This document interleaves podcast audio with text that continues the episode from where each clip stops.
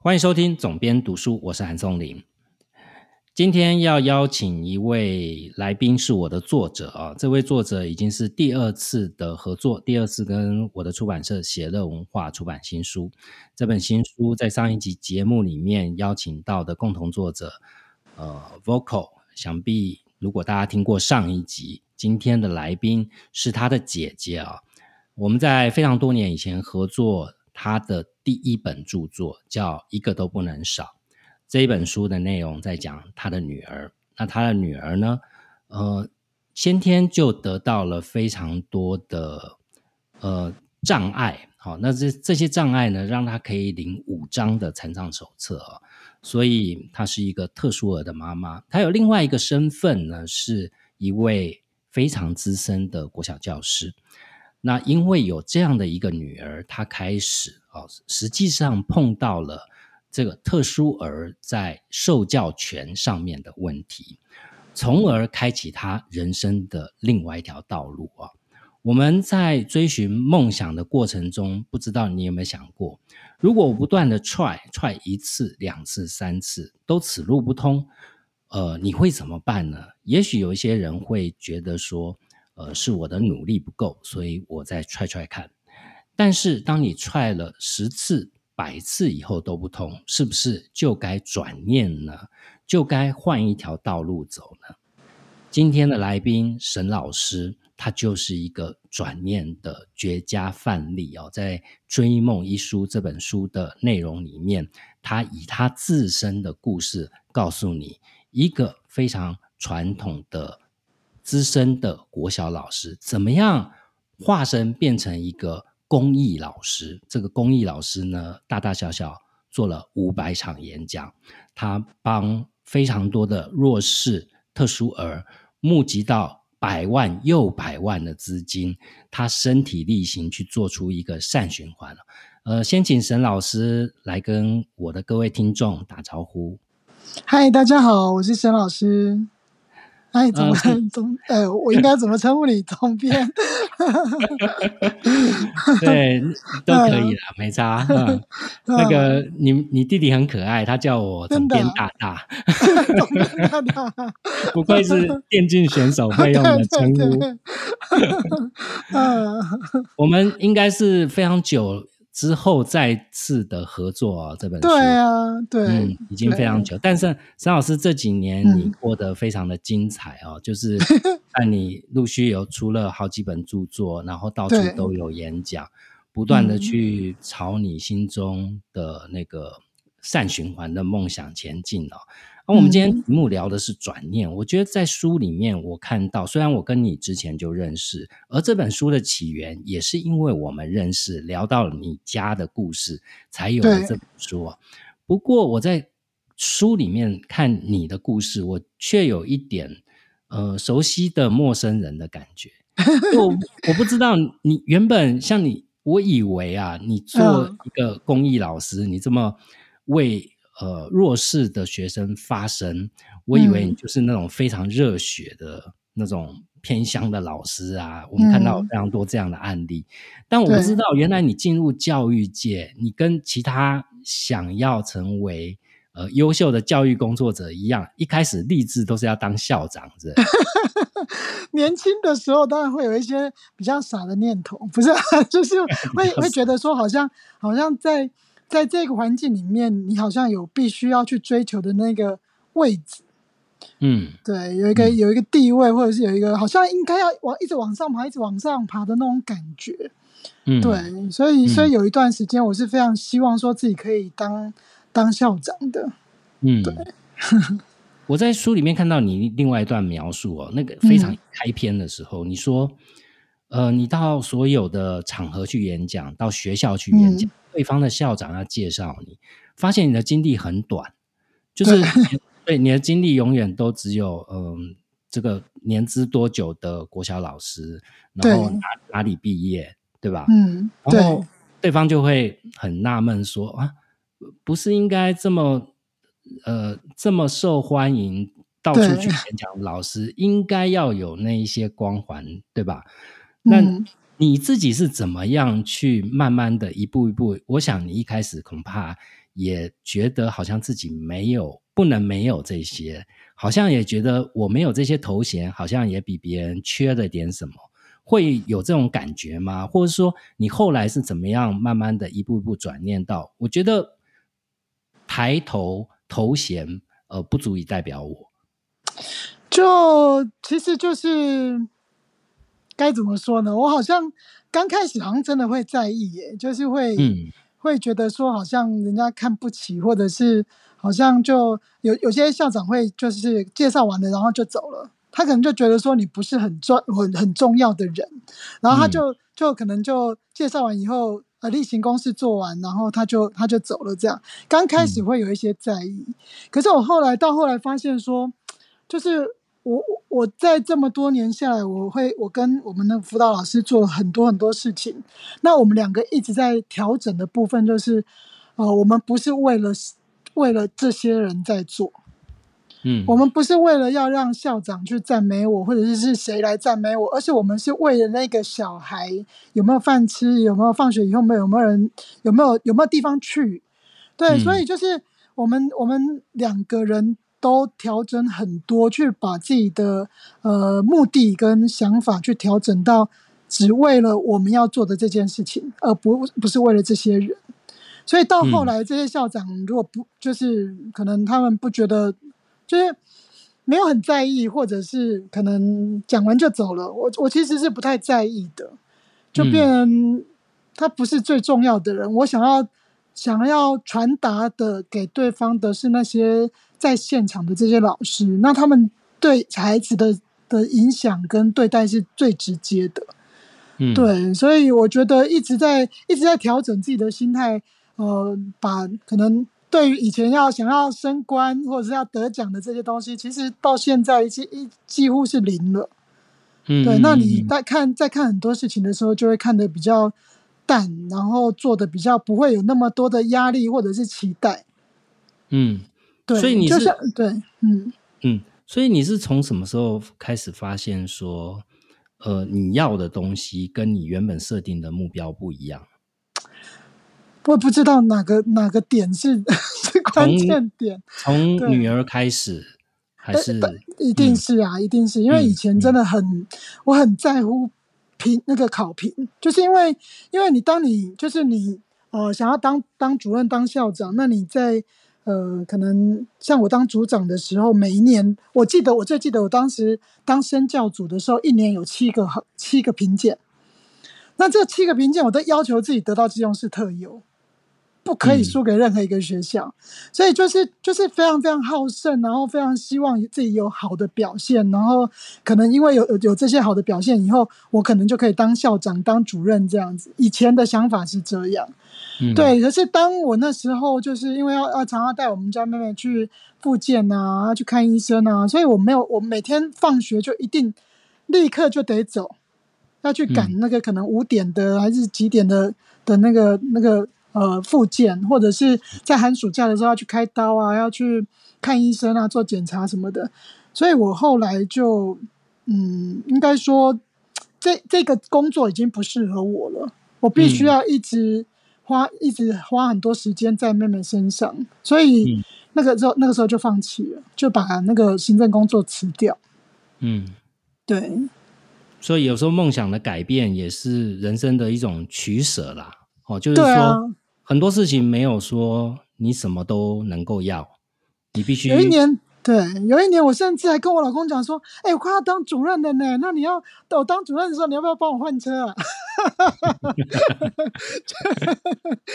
对，就啊，从工程师怎么说任？？他说好啊，反正我说什么他都说好啊。啊，对，还好他没有跟我讲说等当上了再再说吧。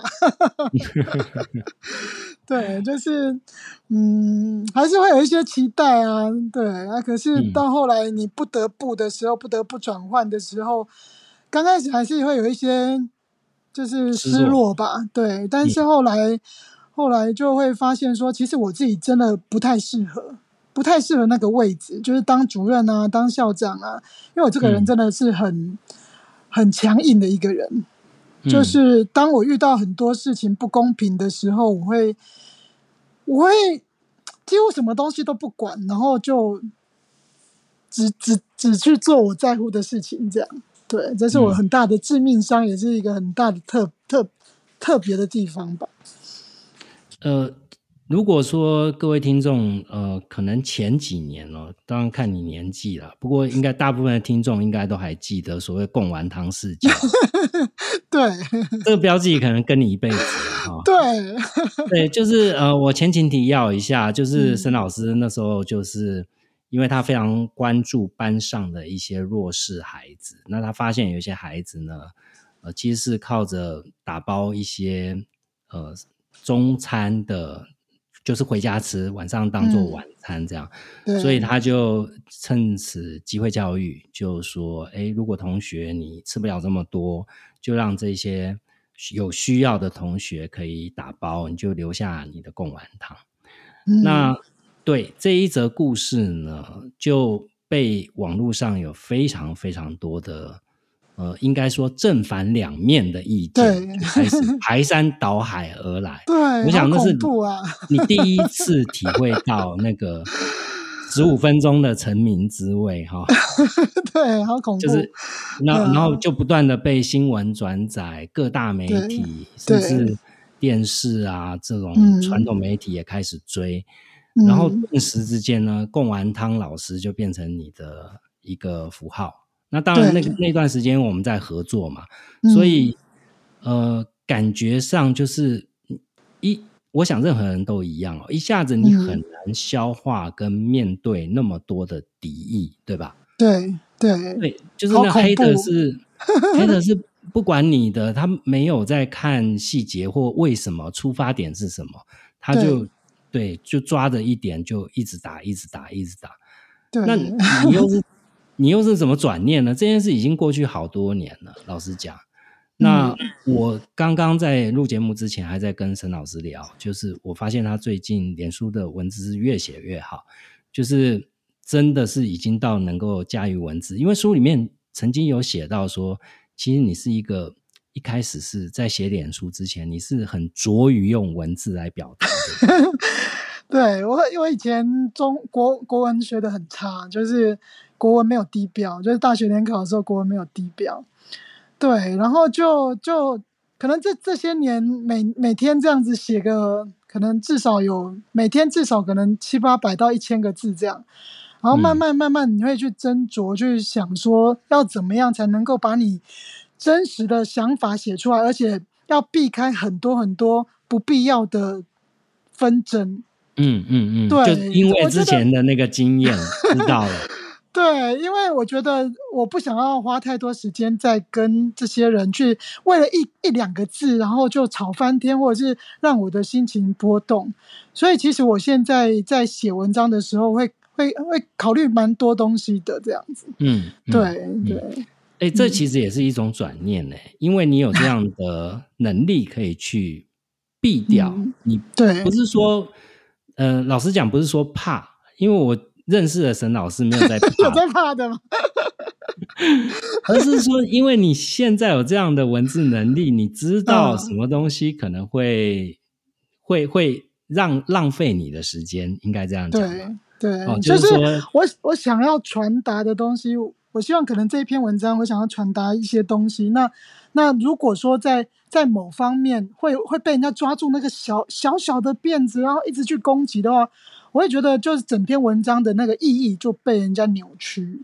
对，就算了。对对，所以我就不想要去找，就就去制造这些纷争，然后就就很单纯的希望可以传达想法这样子。嗯，对。刚刚听了沈老师两个部分哈，其实都传达了。呃，一个概念，哦，前前面你第一个讲的就是升迁的转念，还有另外一个你碰到 hater 的转念，嗯，其实其实都在我我发现这个是有方法论的，这个这个方法论之于你哦，其实其实很简单，就是你搞清楚自己要什么，对。对，就每一件事情你搞清楚自己要的是什么，你取你所要的，对。然后尽量避掉可能会影响到你所要的，就可嗯。能可以去做到转念这件事。虽然你可能一开始你根本没有想到是为了转念要去做嗯什么样的付出啊，或者是嗯哦，我一嗯定要静下心来，眼观 鼻。真的，就是你你强迫自己说啊，那个遇到遇到那个可能酸民的时候，你要怎样怎样，要怎么样转念，哦，那就太慢了，就是在当下真的太痛苦了，所以嗯。变成说我我不想要再去经历那些。呃，花这么多时间在这些人的身上，所以我们在写文章的时候不需要去引战，啊，不需要因为因为我发现，我发现不管我说什么，我我这篇文章里面说的再好，我做的再多，有些人他不想看的，他就只嗯。想要知道他是你是一个烂老师，他只就只嗯想要让你在在这个世界上面消失这样。所以我这些嗯人，我们就不会是同行人啊，就不会你不管写什么，他都不会改变，那他也不会改变我，我不会因为他的攻击，然后我就变得呃就不去做这件事。那我们何必呢？我们就就是在平行时空就就好了。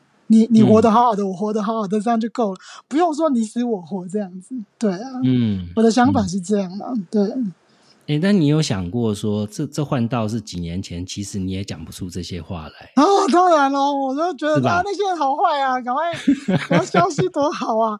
哎，甚至甚至我有一段时间是希望自己可以消失，就是如果说我我不见了，是不是这这些攻击就会没有这样子？对，嗯就觉得啊，人生好辛苦，为什么我我必须要辛苦成这样呢？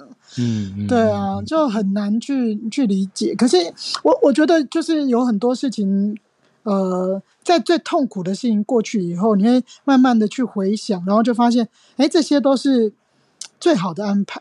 你如果没有经过这些事情或者这些挫折，这这些人，你今天不会变成现在的我。嗯就我我这个人是经过这些经历以后才会变成这个样子的。那所以我觉得我现在的状态是最好的啊。那可是如果之前没有遇到这些事情，我可能没有办法变成这样，没有办法想透很多事情。嗯，对。对其实你书里面有讲到一个，呃，我觉得是一个转念的典范了。哦，嗯就是你这里面讲到一个故事是，呃，关于关于你们教师的那个烤鸡，对不对？所所谓的对乙等哈，对对，然后因为因为你这个，我跟听众前情提要一下，就是因为沈老师他一开始他做这个帮弱势的孩子，尤其是特殊儿去争取一些资源，所以他开始写一些业配文。那因为教师是不能写、不能接业配的，对，但是呢，沈老师接写这些业配，因为钱也没有进他口袋，他都是直接请厂商就把 赞助的商品或赞助的金金额就直接指定到呃需要受帮助的，不管是某一个个案，或者是嗯。某一个班级啊，或某一个学校，对。对。那呃，因但是呢，即便是这样子哦，还是有人会觉得说，那你就是实际上就是违反规则啊，对就是教师就教师就是说不能业配嘛，啊、嗯。嗯，但书里面讲沈老师面对这个情况，他就他也不做答辩了、他就直接告诉他们学校的长官，就说：“对我是真的有接业配，哦，嗯那他的就不管。”但是他心里面还是有一些呃，还是有一些不平的。好、呃话说回来，就是如果是我，我也不平嘛，就做好事嘛。我们都是为了有把钱做好事，吞掉，对我有钱又不是进我口袋，我真的是为了做好事，气对吧？要不然，要不然这些特殊额的点读笔哪里来？嗯对吧？嗯你生出来吗？对吧？对啊，对啊但是，哎，沈老师说他回家跟他先生啊，就嗯讲了这件事，他还是很很不开心，很伤心。对好，我这么努力 坚守第一线教育现场，结果竟然嗯考第一等，就是为了这些事。那出发点也是嗯善的。结果，哎，他先生有一句非常有智慧的话，他先生说：“哎，请问你，呃，你考级乙等对于你的影响是什么？”嗯，好然后结果沈老师想一想说：“哎，好像就没有影响啊，反正都是做一样的事啊，只有嗯好像考级奖金三万块，少三万块。就他先生少半个月，嗯，结果他先生非常大气的啊，这所有男性朋友都要学起来哈、非常大气的就说：“阿伯会三万块，我来，对吧？” 两倍这样。对，那后来陈老师就因此而转念了。所以嗯其实这个故事就最佳的转念典范嘛，对不对？因为因为一件事钻牛角尖过不去，我们平常碰到形形色色的事情不都这样嘛？嗯，这故事太精彩了，我觉得。对，就是就是你会去，我我到后来会很多事情去做的时候，我会想，哎，最糟糕的状况会是什么样子？会是什么？那如果说只有这样，那干嘛在乎呢？再糟不会更糟了，这样子。对对我我到后来有很多时候就变成说，只要去衡量清楚说你你的目的，然后嗯呃你想要做的事情是比这些后果更更重要，那就去做。嗯，对，嗯，对，嗯就是像像我现在演讲，其实也大部分都是用试驾去。那嗯考绩每年都一等，每年，对，但是但是我会觉得说，就是如果说呃，我一直希望，因为我自己以前是一个虎师，就是什么都很很管得非常非常严。那嗯自从自己有一个有一个小孩需要特别照顾以后，我就发现说，嗯，就有很多的体悟。对于这些特殊的孩子，我有其他很多不同的想法。那我就很希望说，每个老师不需要像我一样去生一个特殊的孩子，然后就可以理解这些小孩。嗯通过透过我的演讲，他们可以可以多多认识这些小孩，然后多一些理解跟帮助的话，哎，那我就愿意去各校去演讲，然后让大家了解，嗯，而不用像我这样子去很血淋淋的去体体会这样。一次。对对对啊，真的带带再多的特殊生，你都不如自己生一个特殊生的体验来的真实。嗯真的，你没有办法去想象说，呃，可能在教学现场，或者是你带孩子出门什么的，这些东西是当老师没有办法理解的。虽然我带嗯过很多很多的特殊生，但是在生一个特殊生的时候是完全不一样的。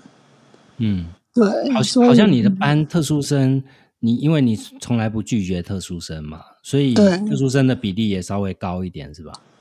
我们就是我几乎每年都会有至少有两个有手册的小孩，嗯至少有两个。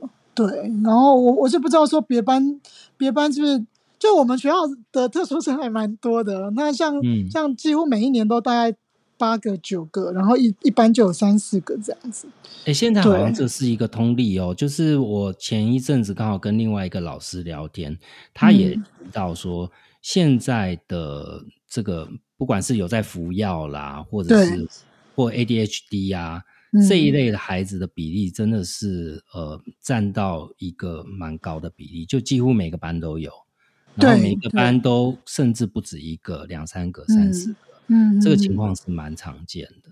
对，所以你们在教育现场，其实呃，你在不断的去嗯宣扬吧，或者是去不断的去演讲、去传达这样的理念，其实跟现在的教育环境是息息相关的。因为现在已经不是说你当老师可能很久你都碰不到一个，而是经常就会碰到。其实我我我我每次去演讲的时候，我都跟现场的老师说，其实因为我们在师院里面在修特教学分的时候，我们不知道，因为我那时候当特当师院生的时候，我不知道我出来会遇到这么多的特殊生，因为因为我们都是分科系的嘛，幼教、美教、英教、语教这样，所以所以就是啊，还有一个特教系，所以你就会想说，哎、特殊生是不是都给特教系老师去教啊？所以嗯应该我我为什么要去修这个特教呢？以前呢、以前没有这么多特殊生的时候，我们的想法是这样。可是当我进到学校里面去服务以后，发现哎，每一班都有哎，所以我有没有具备、具备就是这个工作的专业知识跟能力呢？因为我嗯现在的工作工作的内容里面有这么多的特殊生，所以我有没有具备相关的知识跟能力呢？我有没有对得起这份工作跟薪水的能力？嗯，那有很多老师会觉得说，哎，我班上为什么要有这些特殊生啊？可不可以转走啊？或者是怎么样怎么样？或者是为什么他们要来我们班？为什么不去特教班？事实上，我我会觉得来我们班的就是我的工作啊，嗯，就是我工作的一部分。你怎么可以因为你不会，然后你就拒绝他呢？就是就是我我遇到很多老师会问我说，哎，为就是呃班上有这些小孩怎么办？或者是就觉得说好像。嗯，在在对待这样这样的孩子的时候，我们会有一些排斥，或者是会会觉得说，哎，为什么他不去特教班什么的？然后我会觉得，今天我不是当志工，我们有领薪水，那因为我没有修够这些特教学分，然后我不懂得怎么样去对待这些孩子，所以我们可以因为我不懂，我没有这些专业能力，然后我们就去排斥这些孩子吗？嗯，这个这个观念可能有很多人没有办法接受，就觉得。好像就 就会觉得说，好像特殊生就呃送应该归特殊生的对对专业的师资来管。对，可是事实上没有这么多这么多的资源可以让特殊生去使用。我们的特教的的资源跟环境真的还蛮缺乏的。我但是我不会去怪这些怪这些说好像我们的资源不足啊什么的。我会觉得，既然这个孩子在我们班上了，那我们就应该要想办法去，去让他可以在这个环境里面好好的学习，嗯，而不是去嫌弃他，或者是把他丢出去，不应该是这样。嗯嗯，对。OK，这其实也是你做导师，对，你你做到现在已经三十年了吗？二十四，二十四年，二十二十几年了，都是都是第一线做导师嘛，你没有变换任何一样，都当导师，对，都当导师，对。啊。所以其实老实讲啦，做教育工作其实不是应应该就有教无类嘛。不过有时候理论归理论，很难呐，对啊，因为我觉得有的时候是因为老师真的是不不知道该怎么办，所以我都会跟家长讲说，我们要帮助这个老师，因为最了解孩子的一定是爸爸妈妈嘛。那你你老师不懂，老师跟你就是可能发脾气啊，或者是他他跟你说我不会的时候，其实他他们也在求救，嗯，他们也在告诉你说我真的不知道怎么样跟这个孩子相处，那我们就帮帮他，嗯，而不是说就去跟老师可能吵啊，或者是对立啊，这个对孩子来讲都是一件很伤的事情，很辛苦的，对，嗯，那我们就去帮帮这个老师啊，看看这个老师，呃，可能我们给他一点策略，或者是在。教养孩子的时候，给他一点方法，那这个老师可能可以用更好的方式去对待你的孩子。其实，老师，你书里面讲的蛮多的故事，哈，嗯，都我觉得都在讲一个正能量的观念啊。其实这也呼应到这本书为什么是你们三姐弟和谐，其中有一个非常重要原因就是你们的妈妈，对，好，譬如说。诶，像你书里面你讲到说，那个刚刚我在讲到那个点读笔的故事，对对吧？嗯，让你愿意花这么多力气，甚至愿意年年考级被打乙乙等，嗯，也要帮助这些弱势的家庭。其实，呃，你书里面讲说，某一天上班的时候，刚好路边有一对老夫妻出车祸，结果你去把他们救了回来。后来，当你要募募款帮助一个弱势家庭的时候，那老夫妻就就他的媳妇，他呃对他们对嗯，就看到你要做这件事，然后就捐了五万块。虽然他们的状况也不是很好的，哦，他们还是呃觉得说你在做对的事，所以愿意帮忙。我的意思是说，这这样坚持走在正向的道路上，我在你小兰跟 Vocal，就是你们三姐弟身上都看到，而这一些其实都来自于你们的妈妈嘛。你们的妈妈，我上个礼拜，呃，我前几天访问 Vocal 的时候，就聊到说，按照神妈妈的出生，呃，她嗯。在处于一个非常贫困的家庭，小学毕业就没有办法继续升学，很年轻就结婚，结婚了以后就有你们这些小孩，然后嗯家庭还一度负债千万以上，在那个年代的千万，那是一个不不可想象的天文数字。对，真可怕。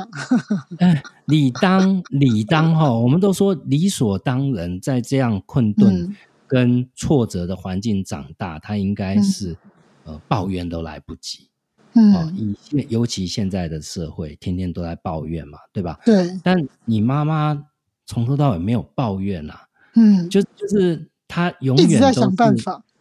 对她就是想办法，然后听你们，听你们，呃，请听你们的声音，应该这样讲。嗯嗯尤其你们，呃，这次合作写书，这三个都不是好搞的对象，我发现。最最不乖的三个，乖的都对，那三个都很会读书，很厉害的。对，另外三个，是嗯，是，但 就你们三个走不一样的道路啊，然对后但你们的妈妈并没有呃制约你们、约束你们，甚至情绪勒索你们啊，嗯而是就让你们适才适性的发展。结果其实每一个子女都活得挺好的，嗯，活得正向、开心，实践人生的抱负。就像沈老师说，他现在是他人生最好的时刻。嗯，我就觉得，呃，你聊一下你妈妈吧，你妈妈的这种这种正向的观念，从你嗯小的时候怎么样？你你可以聊几个小故事。我可以呃，像像有有一年，就是我妈妈该怎么说？她就是我我那时候跟她讲说，我想要去读研究所，嗯，然后她就说好啊，赶快去啊。通常人家就会觉得说啊，你都接当老师了，啊，都结嗯婚了，都生小孩了，读什么书哈？她没有诶、她说你赶快去，然后我帮你付学费。我说嗯天啊，那个二十几万呢、因为对我来讲，我们家妹妹那时候还很小，然后呃，嗯我们的薪水大概付付三三个小孩，然后又要复健的钱，又要我们家儿子打球的钱，其实都是刚刚好的，也没有什么积蓄。然后突然可去研究去去读研究所，第一个问题就是，哎，学费非常的贵。可是他不会觉得说，好像你已经结婚了，不关我的事这样。他就跟我讲说，只要是读书都算妈妈的。嗯所以这个其实影响我很大，就是像我们家小孩现在可能有的时候，他他跟我讲说他要去学什么学什么，我都说你去，你就去报名，你只要有兴趣的你都去报名，学费算我的。嗯所以我们会也会用同样复制的方式去对待自己的孩子，所以我们家嗯小孩就会比较自由的去选择他想要做的事情。嗯，对，我觉得这是影响我很大的部分。嗯嗯就是身教啦，身教永远都比言教来的更有用，而且更深刻，对吧？嗯嗯，就你讲一堆，你讲一堆，可能很多父母传统的父母就是爱念嘛，嗯，那爱念呢，某一个程度也会说说啊，我是为你好。嗯。啊、然后嗯啰里吧嗦一大堆，然后 local 就讲说他幸亏是没有碰到他，就是生妈妈不是这样对他的，嗯，嗯对，要不然他不喜欢人家念，对他经不起那样念，对，那可能往往走走在，往往他不会变坏，也被变坏了。嗯就是对，反而变成一个就很呃排斥负吧，负向的教养，负面的教养。嗯其实有的时候就是变成说，因为小孩不想要听你念，所以他就会逃离这个地方。嗯对，所以就就会这这我妈妈就影响我们很大，就是有很多东西你不需要念太多，因为我们自己都是不喜欢人家念的人，所以我们对嗯待自己的孩子也不会用这样的方式。嗯对，嗯像像上礼拜，呃，前两个礼拜吧，我们家儿子就突然跟我讲说，他不舒服，好像晕眩啊，什么想吐啊，站起来就就就要昏倒，什么哦，吓死我了！我就赶快赶快跑去他在呃彰化读书，我立刻请假就冲去彰化，嗯，然后到了以后，到了以后，他跟我讲说好了。如果是你，你会怎么样？就很生气，所以都想都想要发了，对吧？我刚刚说你一定是中邪了吧？我刚刚说你一定是中邪了吧？然后呃，然后那个邪，那个那个那个邪哈，那看到我的浩然正气被我吓跑了，所以就就好了。就是我们我们可以用这么幽默的方式去去去处理小孩的问题，或者是说，就是他带给我的不方便。虽然说，就是那一天那一天，我我还带我还跟他讲说，我要带他去看医生，他还说不用不用不用，我好好了，我真的想把他打死。你明明为什么呢？要不然你就让我带你去看个医生，对不对？我也比较比较放心的。他说不用不用不用，然后我就带他去。全联买了一些生活用品，然后他他我我们家儿子跟我说：“妈咪，我跟你讲，今天最赞的疗程就是我们去全联补货，这疗愈了我的身心。”你看，我们我们那个母子就是跟大孩子现在的相处会是这么融洽跟幽默吧？就是可以就不用不用就是针锋相对。有很多小孩经过国中、高中以后，跟妈妈跟爸爸真的像仇人。嗯，那我就觉得很可惜，就是我们有很多时候，其实父母是真的很爱孩子的，可是用的方式就会让小孩觉得我没有办法承受。你每天就是一直念同样的问题，你一直叫我做我不想要做的、我不喜欢做、我做不到的事情，这样。那我我都不是这样，我就像我妈妈一样，可能给他们很大的空间，然后可以去选择。那这个选择不是不是天马行空的，我想要做什么我就放弃。这些事情，然后我就去做，我我都会跟他讨讨论。你如果做这样的选择，可能有什么样的呃需要负担、需要去承担的事情？你如果选择了这些，你有可能要去呃面临什么样的问题？嗯，我们去把这些问题讲清楚给他知道，然后他自己选，他自己决定，就这样。嗯，对，这个这个不是溺爱哦，这个不是溺爱，很多人听到这边可能会觉得说。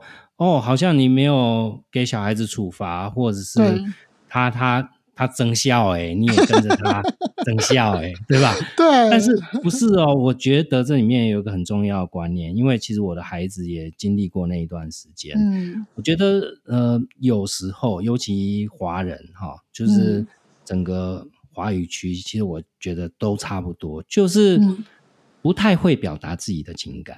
对。不只是父母。我们甚至我们的下一代，其实他可能心里面的声音就是希望有亲人陪陪我。对，哦，就是呃，我不舒服的时候，你来看看我这样子。对他，他其实只是想要那个慰藉，那但是他不会这样说出来。嗯，哦，所以有时候很多时候孩子的问题，通常都是他们憋在心里憋很久。对，讲了等到你。对，等到你发现的时候，其实万一你用又用一个呃压制的态度来对他们，他们就越更不愿意讲。嗯，那你可以想象嘛，这样的亲子关系怎么会变好？一定是越来越差的。对，因为我我在那篇文章泼出去以后，立刻就有一个。应该是高中的主任吧，他就说你这样子一就是就是非常周到的照顾，这样好吗？我想说，我 他大三了，我也才去一次，这样很周到吗？那 他他一辈子也才跟我讲过，说他这样就是因为他他的身体是非常非常好的那种孩子，所以他也才跟我讲过一次，说啊，他他晕眩，他不舒服。当我如果不舒服的时候，我也很希望说有一个人可以在旁边，可能。照顾我啊，给我一点关心。对，其实我是将心比心啊，我自己也很希望可以这样被对待嘛。所以我们就用这样的方式去对待孩子。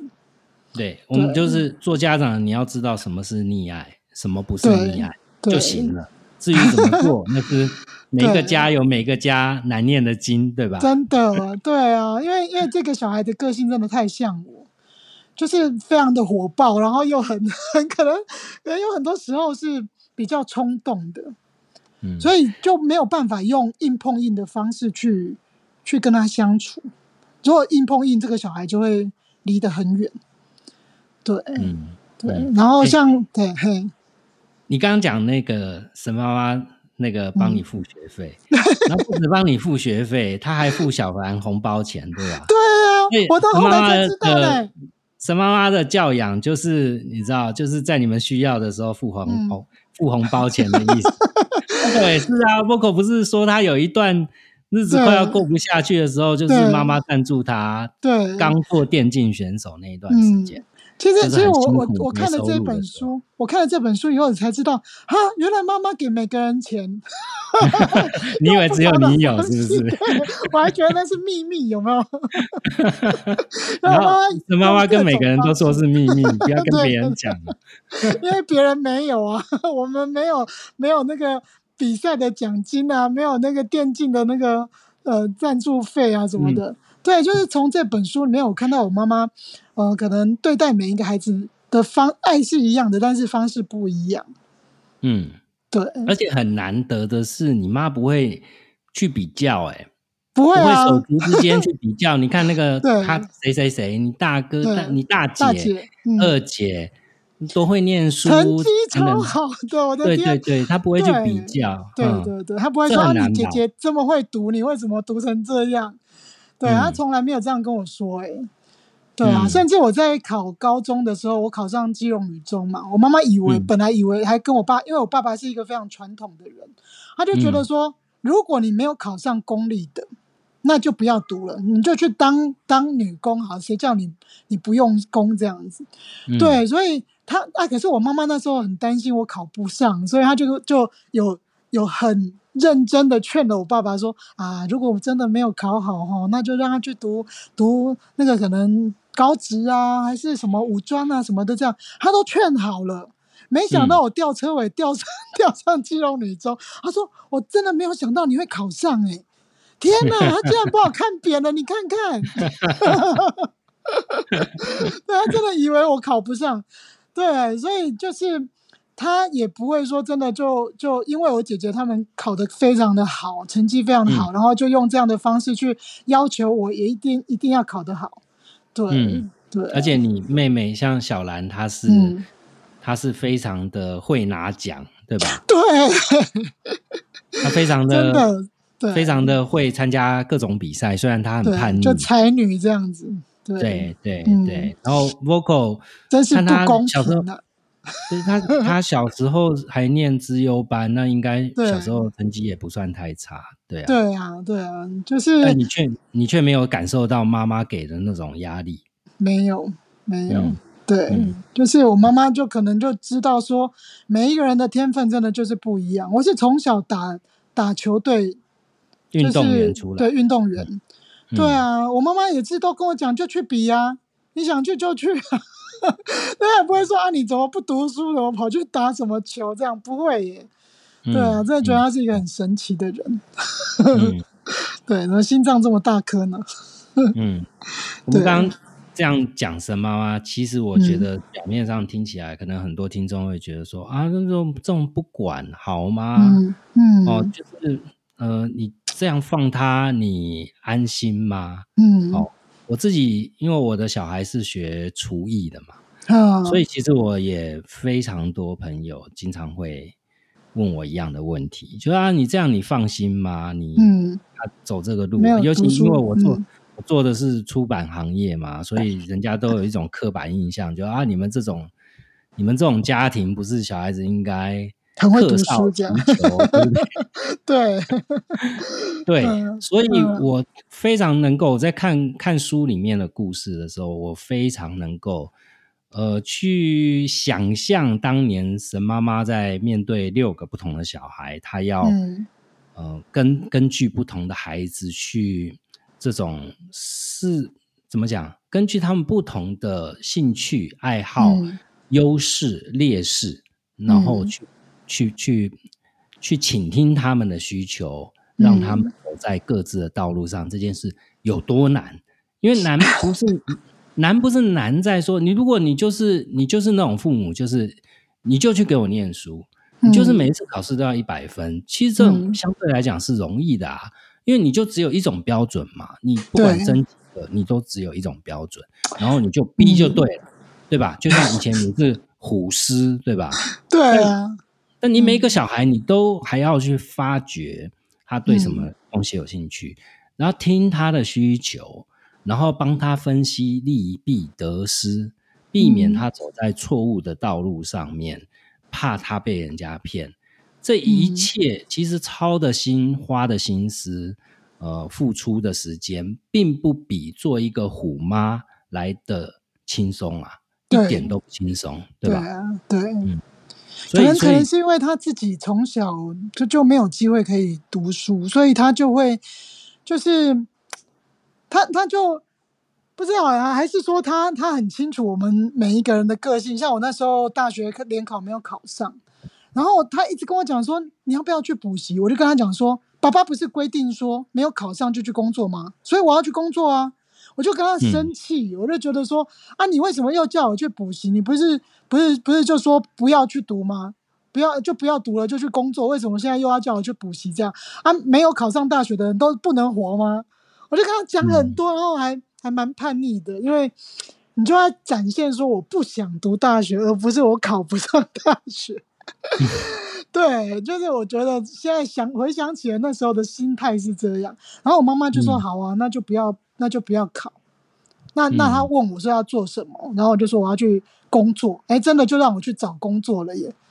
嗯对，然后自己自己做了工作以后，才发现真的只有高中毕业，你甚至连像高人家高职毕业还有一个专长，你高中毕业真的什么都不会，我只能去当可能很就是很很一般的可能店员，嗯对，然后就会有有有很多工作上面的体悟，就会觉得好像嗯还是读书比较轻松吧。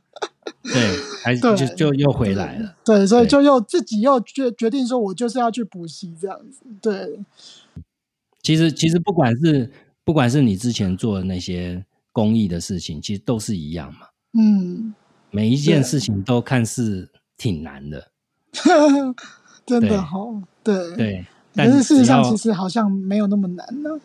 嗯做下去就，我这书里面看到你说一句话说，全世界都会来帮你，对吧？对就是对啊，那个钱就不知道从哪边这样一笔一笔一笔一笔就真垒过来。真的还蛮蛮神奇的，就是每次我跟辅导老师说，哎，辅导老师来跟我讲说，哎、钱差不多了，就是我们我们有安置很多孩子，就是我们学校里面比较弱势的孩子、啊，又又就是放学以后可能家里没办法帮忙他。做连作业都没办法写完的那种孩子，或者是低收的啊，或者是有障有障碍的小孩，我们安置很多在安亲班，就放学以后去嗯安亲班吃饭、写功课。那那这些钱呢？因为他们他们可能原本爸爸妈妈就觉得啊，小孩就放在家里就好，所以他们没有那这份可能预算可以让孩子去去读那个去安亲班。那我们觉得说，如果你在学教室里面，你可以把每天把功课写完，那你是不是可以减少很多跟老师的冲突？因为大部分的孩子会跟老师有冲突，一定是可能作业没写完啊，或者是什么事情没做到这样。那我们就把这些这个这个容易跟老师起冲突的这个因素，把它就是避免掉。那就嗯让这些孩子不会因为这些事情被老师可能处罚、啊，或者是呃比较不好的对待这样。所以我们就安置这么多孩子在在学在在安心班里面，可是要钱呐、那钱哪里嗯来呢？然后我们嗯就常常会遇到说，哎、好像快要没有钱了。才在讲而已，哎，有一个那个可能就之前的厂商到现在都还有联络，然后就跟我讲说，哎，沈老师，我最近呃要寄寄红包过去给你，哎，沈老师，我、嗯我就是就是在我们很需要钱的时候，立刻就会有钱进来，这么多年嗯下来，我就觉得哇，怎么这么好啊？为什么会这么刚好？你平常不需要钱的时候，没有人说，可是你一嗯需要钱，就钱就来了耶，嗯就觉得很神奇吧。那个对真的很悬的一件事。汪，你书里面有讲说，这个安亲班其实是做过数字统计的，就是它有效的降低问题学生的产生，对吧？真的、啊，嗯，我不知道啊。我们只是知道说，就是还是你脸书上面写的文字，我记得好像看到这一这样的，应该没有没有没有，我没有这样统计。没有 没有没有统计过那个数字，嗯没有没有。但是但是因为我有一年就是我班上呃有一半，我那时候我记得那一届有二十二个孩子，哎二十四嗯。个小孩，然后有十二个是特殊身份，嗯。譬如说可能单亲的啊、外配的啊、隔代教养的啊、过动的啊、有有手册的、啊，就是各种身份可能有一半。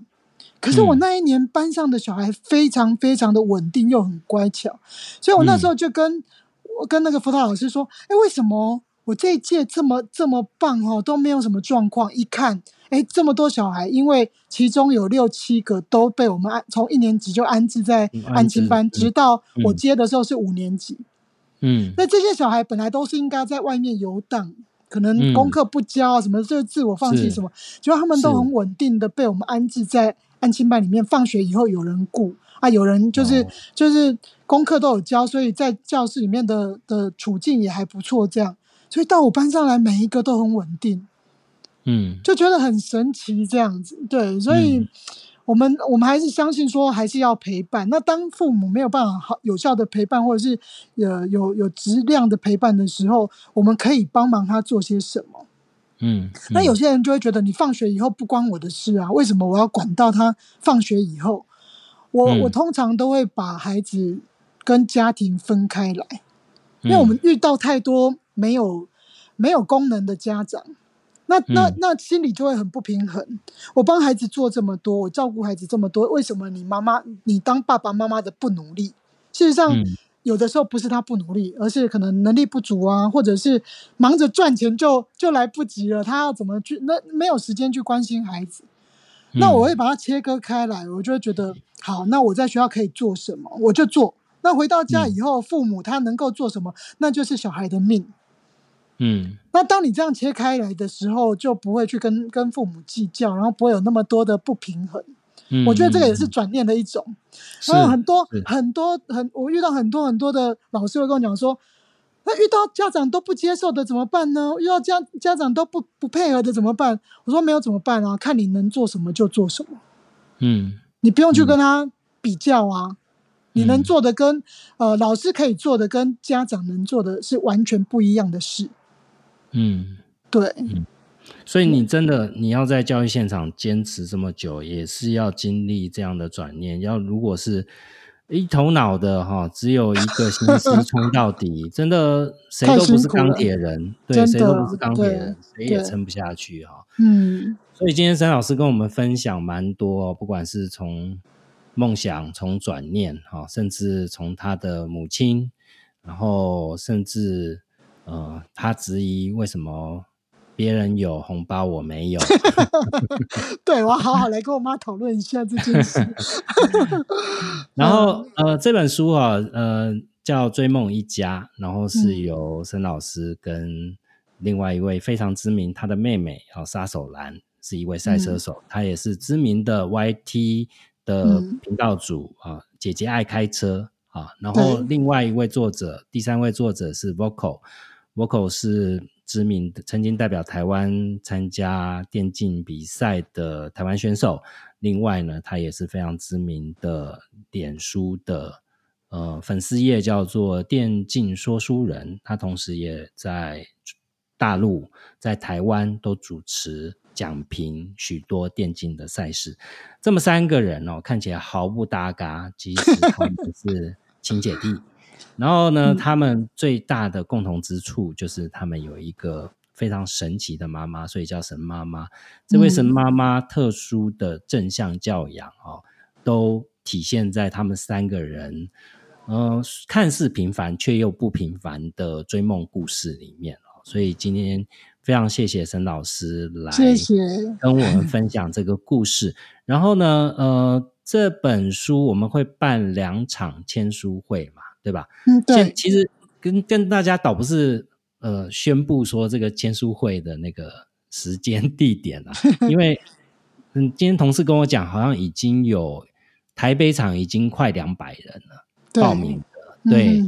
当然，如果你想要来看看他们一家有趣精彩的故事，还是非常欢迎哦。可以到写乐文化的粉丝页上面有可以报名的资讯网址连接。嗯嗯，沈老师的粉丝页也有，所以也可以去他的粉丝页看一看。好，然后好像台中也有一场嘛，十月十五号在台北，十月二十八号在台中。好，所以大家如果有兴趣来看看他们神奇的一家人，呃，我也没见过沈妈妈，我有见过沈妈妈吗？好像没有，嗯好像没有，对，对，所以我非常期待见沈妈妈。嗯，好，那就希望沈老师呃继续坚持在教育工作上面，然后呃身体早日康复，然后继续 骑着你的猴子逍遥在山道间。真的是 山道猴子。谢谢沈老师，谢谢，跟大家说拜拜，拜拜，拜拜，拜拜。